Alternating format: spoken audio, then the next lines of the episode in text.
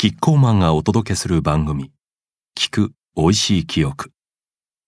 コーポレートスローガン美味しい記憶を作りたいに込めた思いを音声でお届けします。今回は第11回あなたの美味しい記憶を教えてください。エッセイ作文コンテストのために直木賞作家の山本一力さんが書き下ろしたエッセイ紅茶と海苔トーストをお届けします。紅茶と海苔トースト。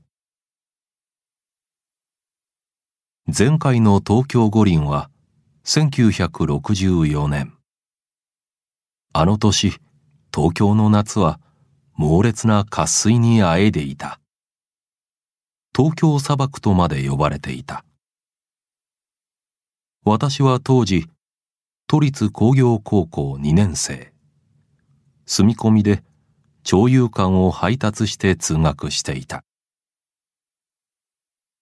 配達区域の中盤には緑葉を多数の樹木に茂らせたよよ旗斎場があった。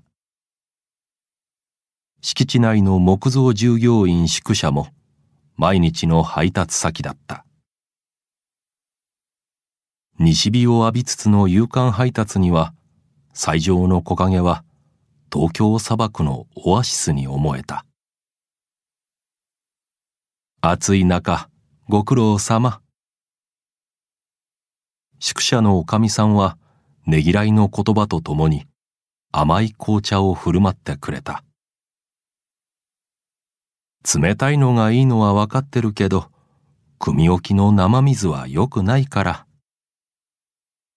給水車の水で仕立ててくれた紅茶はおかみさんの優しさをたっぷり含んでいた。当時の読売新聞社会面には毎日の小河内ダム貯水率が報じられていた。8月下旬に襲来した豪雨を都民は自由だと大喜びした。大雨でダムは機能を取り戻し給水制限も段階的に解除された。斎場のおかみさんは厳しい残暑の中水道が生き返った後も熱くて甘い紅茶を振る舞ってくれた。純白の器にはそこまで透き通って見える紅茶がお似合いだった。あの五輪から26年が過ぎた。1990年10月10日の祝日。ロードタイプの自転車で赤坂の外貨にあった喫茶店を訪れた。五輪開会式となった10月10日は晴れの得意日。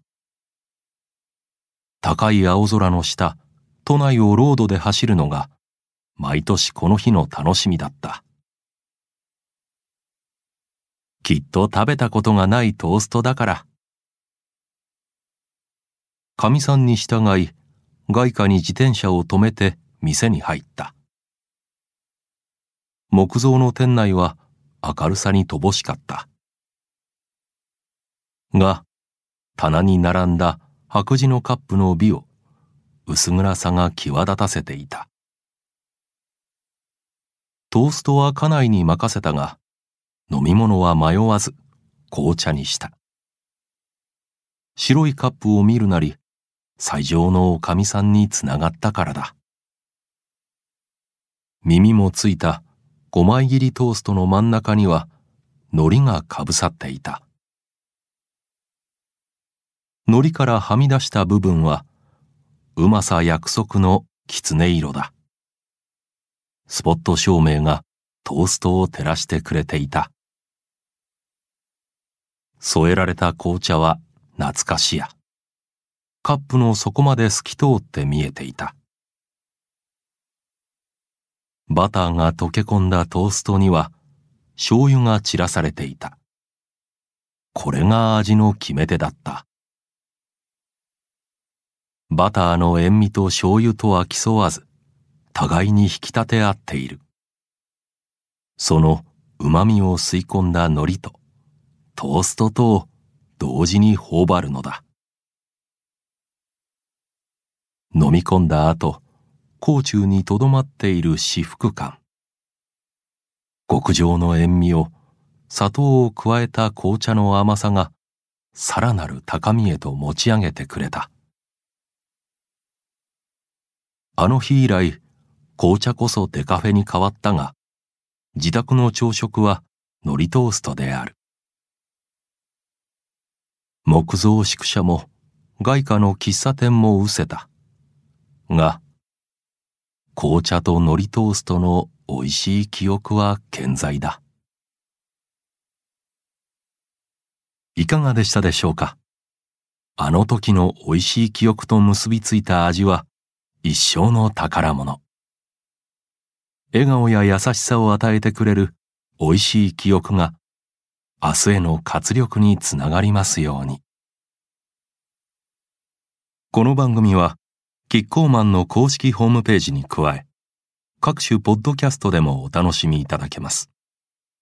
また今回お届けしたエッセイは文章でもお楽しみいただけます。それではまた聞く美味しい記憶でお会いしましょう。